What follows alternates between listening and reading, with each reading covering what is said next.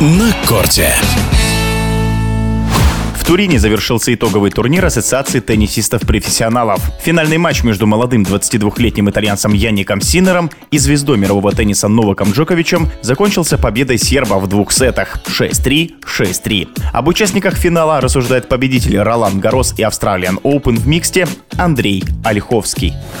Джокович проводит великолепный сезон и очень грамотно распределяет свои силы. Отличительная особенность у Джоковича, он может включиться тогда, когда нужно. То есть на самые главные турниры он практически всегда подходит в оптимальной форме. А по поводу того, что ему 36, ну, на мой взгляд, физически он один из самых сильных на туре. Да? То есть э, в пяти сетах его очень сложно обыграть. И именно когда силы уже на исходе, Джокович находит те решения и ту игру, которая необходима для победы. Поэтому я думаю, что ну, точно следующий сезон еще, я думаю, и за ним, то есть 2-3 года, если без травм, то физики у Джоковича должно хватить. А по технике, тактике и вообще по игре он ну, на сегодняшний день для меня лучше. Вообще, на мой взгляд, это самый величайший теннисист в истории. Про Синера давно от него ждут таких результатов. Не хватало, на мой взгляд, стабильности, потому что по темпу играет уже минимум год в этом темпе, играет в этом ритме, играет сильно, но, как говорю, не хватало стабильности. И именно прошедшие турниры, да, начиная с победы над э, Медведевым, да, в Китае, мне кажется, как раз обретает психологическую уверенность, ну и стабильность в игре именно на высочайшем уровне. Потому что по элементам владеет практически всеми элементами, не боится идти к сетке, очень хорошо подает и очень быстро играет.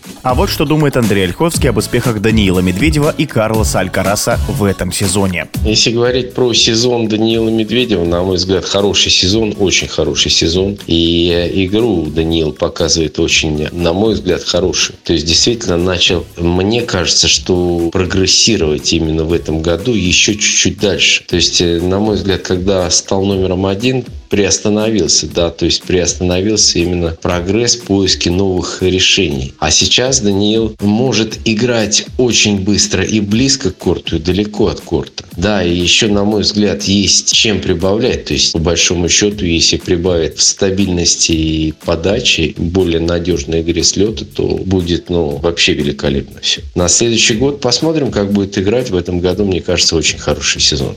Что касается Алькараса, мне кажется, тоже хороший сезон. Может быть, концовка немножко не та, которую Алькарас бы хотел, но закончить год в тройке, ну, на мой взгляд, по-моему, да, вторым он заканчивает. То есть тоже очень все здорово. И будет очень интересно наблюдать за этой четверкой. Может быть, и Рублев там будет, да, на следующий год. Поэтому мне кажется, что Алькарас, Медведев очень хороший сезон. Ну, Синер не говорю, то есть тоже молочины. Ну, а Джокович, ну, Джокович великий. А вот что думает заслуженный тренер России Борис Сопкин.